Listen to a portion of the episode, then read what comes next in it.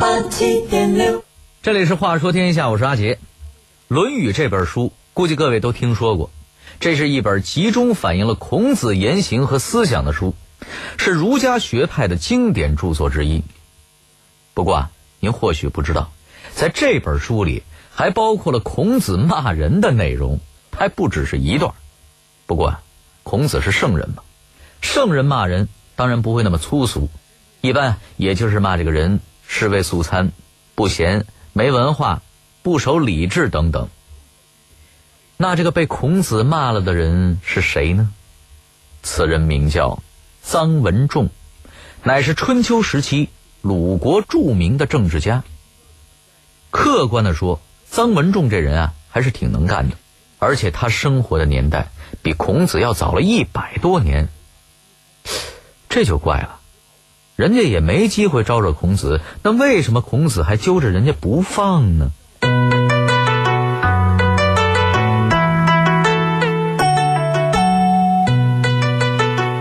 臧文仲究竟有着怎样的执政才干？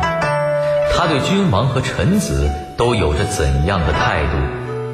什么人、什么事儿让孔子死活看不上臧文仲？这里面又有着哪些深层原因呢？话说天下，阿杰跟您聊聊莫名被孔子黑过的贤臣臧文仲。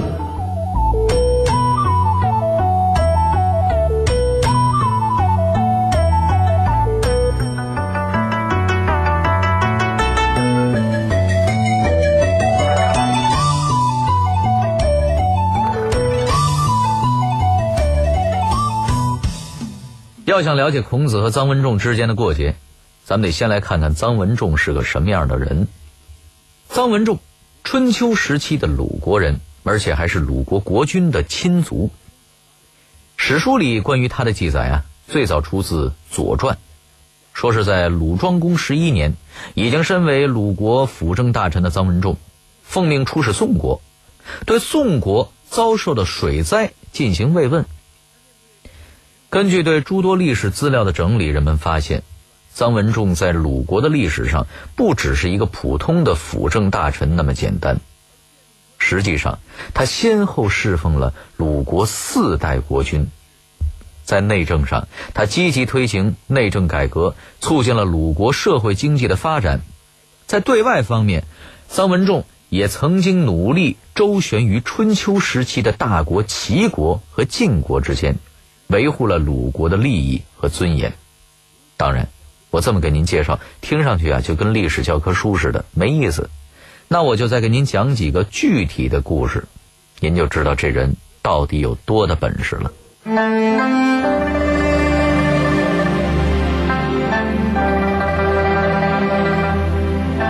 话说，在鲁庄公二十八年，鲁国发生了大饥荒，饿殍遍野，民不聊生啊。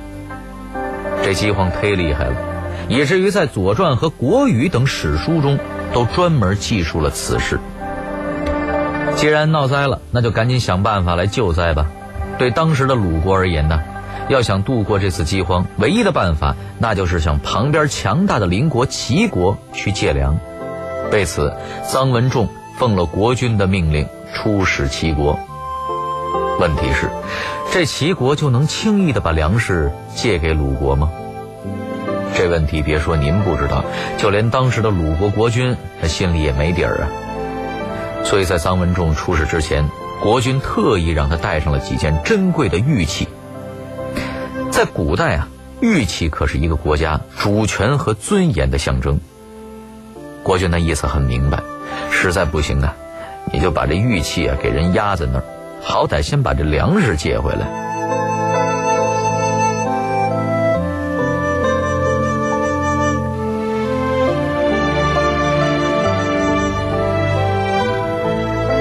当时齐国的国君正是春秋五霸之一的齐桓公。当臧文仲见到了齐桓公以后，没提自己带了玉器这事儿，先是摆出了一副可怜巴巴的样子，哀求齐桓公。他跟齐桓公说：“我们鲁国老百姓饿死无数，您好歹也是天下的霸主，一向有好生之德，总不能眼睁睁的看着鲁国的百姓冻饿而死吧？我觉着呀，其实不用我们鲁国开口，想必您也一定会把粮食借给我们的。当然了，光靠哀求，他未免有点掉价。所以在哀求之后，臧文仲又给齐桓公搬出了一堆齐鲁两国睦邻友好的大道理。您看，咱们齐鲁两国呀，可是从周王朝的开国功臣姜太公和周公这两支传承下来的。要论起来呀，咱们的祖先那可是一起并肩为大周朝流血流汗的好兄弟啊！如今您的好兄弟有难了，您说您能不帮吗？不帮。将来您祭祖的时候，那怎么跟祖宗交代呀？是吧？总而言之吧，臧文仲是凭借着自己卓越的口才，靠着给齐桓公戴高帽，外加苦苦哀求，愣是把齐桓公给忽悠晕了。不仅爽快的把粮食借给了鲁国，连臧文仲带来的那些用作抵押的玉器也一件没收，就这么着让他原封不动的给带回去了。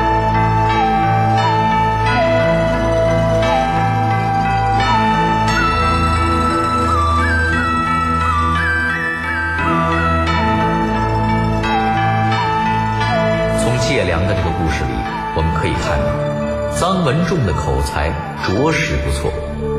不过，在春秋战国时期，口才好的纵横家比比皆是，不足为奇。臧文仲之所以能够在后世享有著名政治家的美誉，除了口才好以外，还有什么突出的能力呢？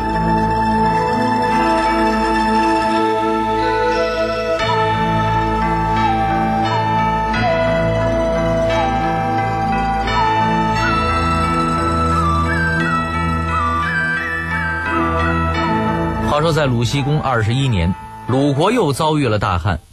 要说这鲁国是够惨的，不是饥荒就是大旱。遭受旱灾以后，鲁西公受人蛊惑，觉得国内之所以遭灾，都是因为啊国内的残疾人闹的。怎么回事啊？原来啊，在当时的鲁国国都里，有时啊能见到一些身有残疾的人沿街乞讨。这个情况啊和今天其实差不多。国都毕竟是一个国家最繁华的地方，那些乞讨者自然是要找人多热闹的地方去要钱呢。可是鲁西公不这么想，他觉得呀，一定是因为国都里乞讨的残疾人太多了，搞得老天爷不高兴了，这才降下了旱灾。而要想让老天爷高兴下雨怎么办呢？只有把残疾人都烧死才行。要我说呀，这鲁西公就是一糊涂车子，这不是胡来吗？臧文仲也觉得鲁西公这是胡来，不过呀，身为鲁国的大夫，他自然不能直接跟鲁西公这么说。臧文仲是一个很有智慧的人呐，他绕了个圈子去劝说鲁西公。他说：“大王啊，我觉得这残疾人和旱灾没关系啊。您想，如果老天爷不喜欢这些残疾人，那当初压根儿就不会让他们生出来，不是吗？”既然这些残疾人能够来到人间，那现在烧死他们，估计不仅不能缓解旱灾，恐怕呀还会因为乱杀无辜，惹怒上天，导致旱灾加剧。所以呀，咱们还不如倡导百姓节约用水，开源节流，同时依靠整修水利设施来治理旱灾。好在鲁西公啊，也不是糊涂到家。他听了臧文仲的劝说，也觉得有理，就放过了那些无辜的残疾人。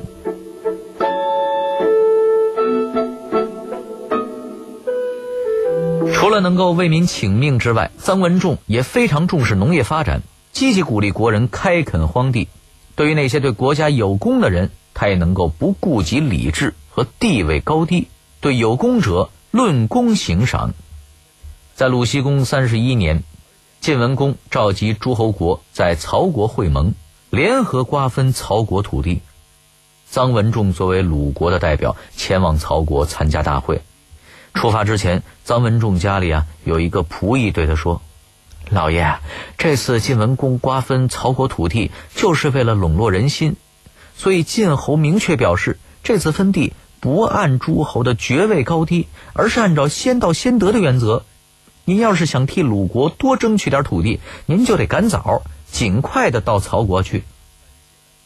臧文仲听了这个仆役的说法，觉得很有道理，于是他立刻启程，连夜赶到了曹国，成为了诸侯中第一个抵达的，自然也就替鲁国争到了最多的土地。完事之后，臧文仲回到鲁国，替自己那个仆役向鲁僖公请赏。鲁僖公觉得那个仆役地位很低啊，没必要赏了吧。不过臧文仲再三表示。土地和人口是国家最重要的财富，正是由于这个仆役的建议，臣才替鲁国争取到了最多的土地。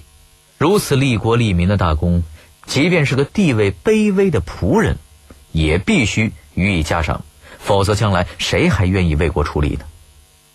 鲁西公觉得臧文仲说的也有道理，好吧，那就把这个仆役提拔为大夫吧。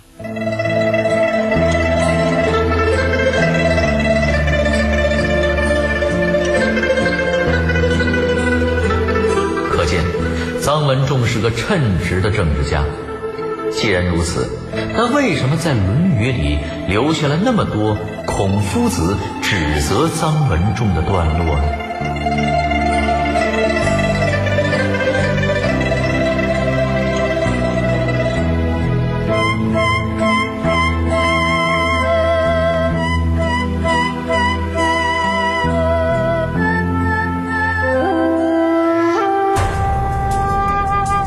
论古今是非，问的都是活着还是不活，这是个问题。看古往今来，看的都是雕栏玉砌应犹在，只是朱颜改。聊过去的事儿，说今天的理儿。就在每天与您相伴的《话说天下》。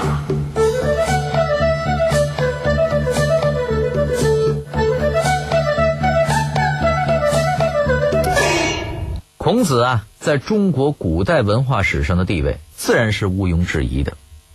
虽然如此，也并不能说孔子就是一个完人，或者孔子的观点就一定是准确无误的。要知道。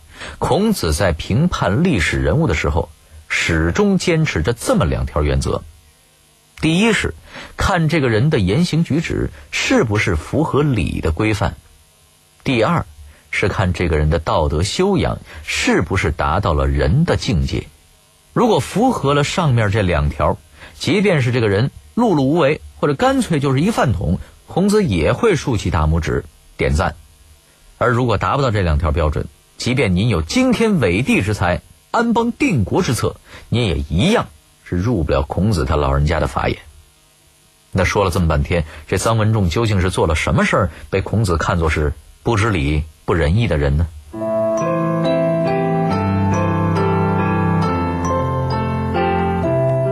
孔子这么评价臧文仲，说他呀，不仁者三，不知者三。也就是说，臧文仲各干了三件。不仁以及和理智相违背的事儿，其中最著名的两件叫做夏斩琴和次元居，而这两件事儿又偏巧和一个孔子非常欣赏的人有关，他是谁呢？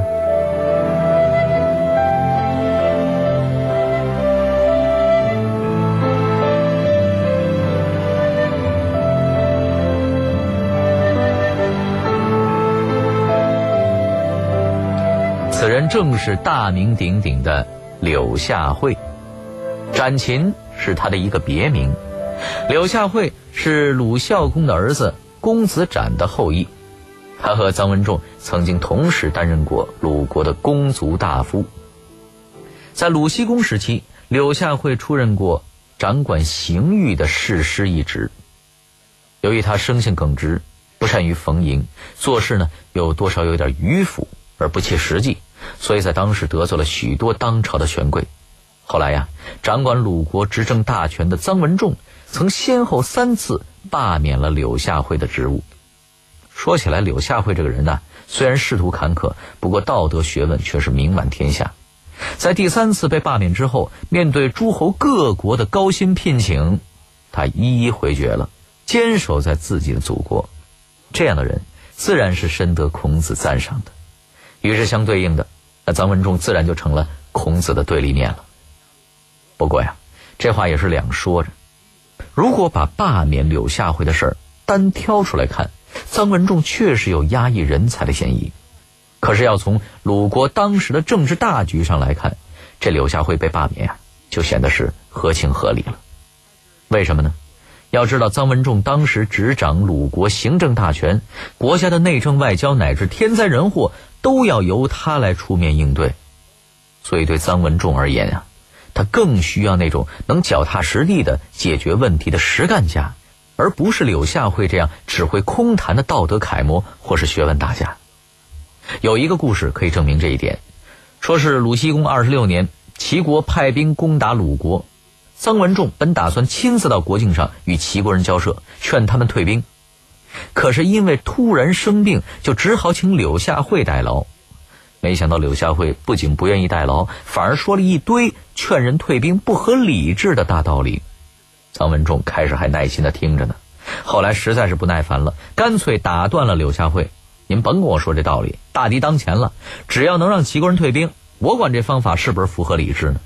要真按你这柳下惠的观点，啊，这也不行，那也不行的，怕是不仅不能挡住敌人，反而是连都城都得一起丢了吧。”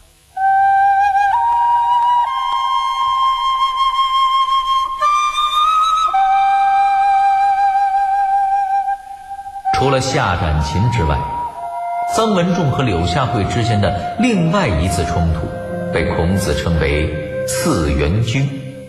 这一次，臧文仲又怎么得罪柳下惠了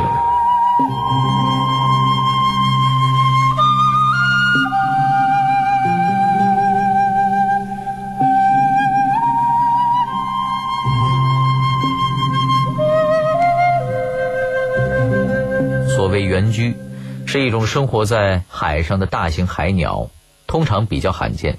而祀原居呢，指的是对原居进行祭祀。据说某一年，曲阜城的东门外突然出现了一只原居，这只鸟蹲在这里三天不飞走。这事很快就传到了臧文仲的耳朵里，他觉得这个事儿啊实在是稀罕。本来原居就很少见，还能待着几天不动弹，那就更难得了。于是，臧文仲鼓动国人前去曲阜东门外祭祀这只原居，搞起了封建迷信活动了。事情传到了柳下惠那边，他又跳出来了。柳下惠觉得呀，祭祀是一个国家最重要的制度之一，举行祭祀活动一定要慎重。像臧文仲这样鼓动国人对原居进行祭祀，显然是违反祖制的。为了论证自己的观点，柳下惠从上古时期的皇帝说起，隶属了历朝历代的天子，一直说到了本朝，强调大家都是把祭祀当作大事儿，不能乱搞的。这一次，臧文仲倒是接受了柳下惠的批评，他也觉得祭祀确实是国家大典，自己这么搞有点不合适。于是呢，他把柳下惠对自己的批评刻在了竹简上。给鲁国的忠臣们传阅。不过说句公道话，臧文仲虽然接受了柳下惠的批评，但并不能说明柳下惠此事在理。要知道，臧文仲当时是鲁国的辅政国卿，国中有海鸟来栖，引起了国人的关注和恐慌。他的首要任务当然是安定民心了。在当时的历史条件下，只能采取祭祀的办法，所以他的做法无可厚非。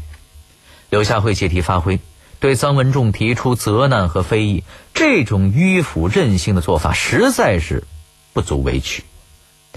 等到一百年后，孔子又把当年的陈年旧账翻出来说事儿，抬高柳下惠，贬低臧文仲，就明显有点拉偏架的嫌疑了。其实啊，还不只是夏战秦、次元居这些事儿，但凡涉及到臧文仲和柳下惠的事儿，孔子必然采取贬臧文仲。包柳下惠的态度，哎，这又是为什么呢？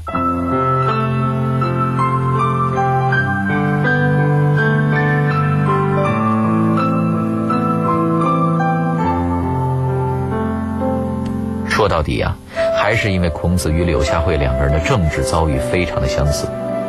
柳下惠在政治上一直受到排挤，而孔子也长期受到鲁国的季氏集团的排斥，俩人。都相当的怀才不遇。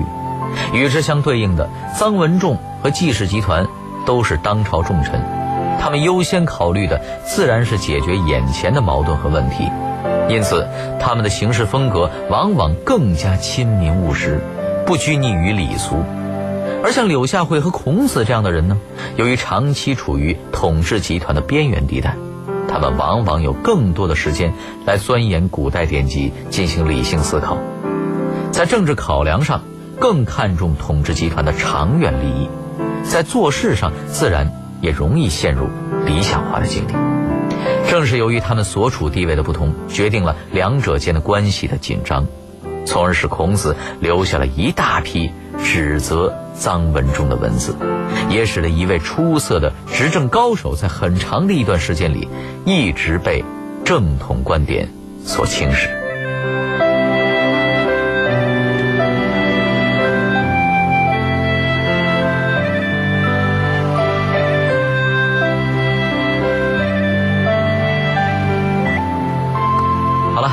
孔子和臧文仲的故事呢，今天就和您聊到这儿。这里是《话说天下》，我是阿杰。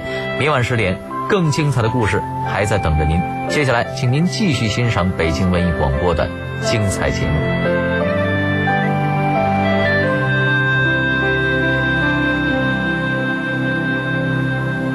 八七点六。